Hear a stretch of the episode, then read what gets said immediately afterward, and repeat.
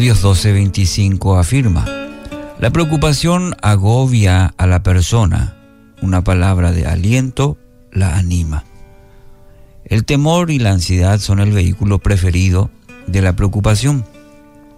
El hecho de no tener el control en nuestras vidas, cuando embarga el, temor al futuro, mucha gente vive presa, mucha gente vive atada al temor. Incluso no entiende bien ese sentimiento de temor y está lidiando con sentimientos que algo malo viene para, para sí. Y lucha con ese sentimiento. Es una lucha enorme. La ansiedad cada día parece ganar más terreno. Cuando José se enteró de la situación de María, la madre de Jesús, dice el texto, la palabra, que tuvo mucho temor al futuro. El miedo lo llevó a querer huir, a correr de la situación. Dice Mateo 1.20, un ángel del Señor se le apareció en un sueño. José, hijo de David, le dijo el ángel, no tengas miedo.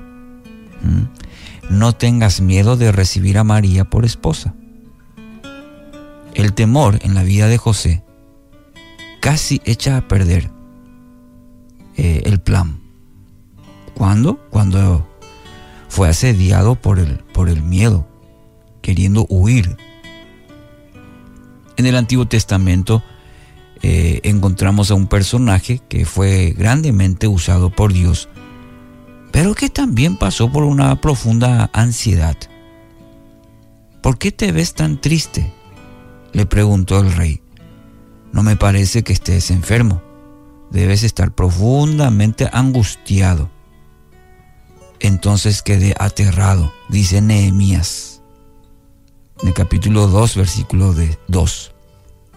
Cuando vio la situación de su pueblo, le trajo, dice la palabra, mucha angustia.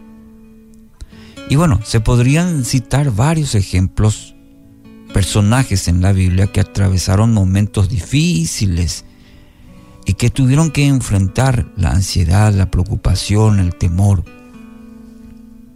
Y esto nos ayuda, en primer lugar, para analizar nuestra propia vida y en segundo aspecto, para aprender. El hecho de analizar nomás y conocer es, es una parte. Lo más importante es poder aprender lo que la palabra de Dios y a través de ella, eh, bueno, eh, hacerlo nuestra vida, aprender de ello. Dice una frase, la tristeza mira hacia atrás, la preocupación mira alrededor y la fe mira hacia arriba. Circunstancias difíciles, según la Sagrada Escritura, la palabra, no vamos a evitar. Pero si miramos hacia atrás probablemente la tristeza va a tomar ventaja. Si miramos a nuestro alrededor, la, preocupación nos va a encerrar, nos va a atar. Pero una fe sincera, mirando a Cristo, una fe sincera, profunda, nos va a ayudar cada día a alcanzar la victoria. Con pequeñas conquistas cada día, lograremos la victoria. Usted logrará la victoria.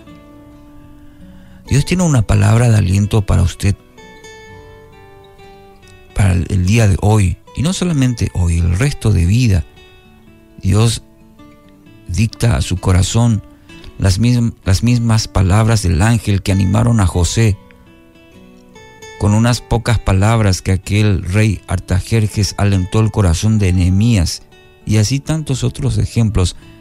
Así también usted encuentre en la palabra de Dios el aliento y la dirección que necesita.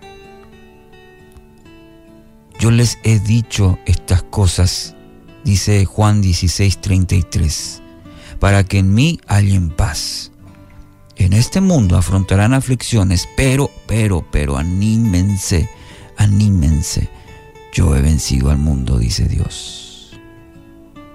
Así que hoy, querido oyente, que estas promesas que la palabra de Dios traigan nuevo aliento en aquel que es poderoso, poderoso Dios, para hacer la obra en su vida.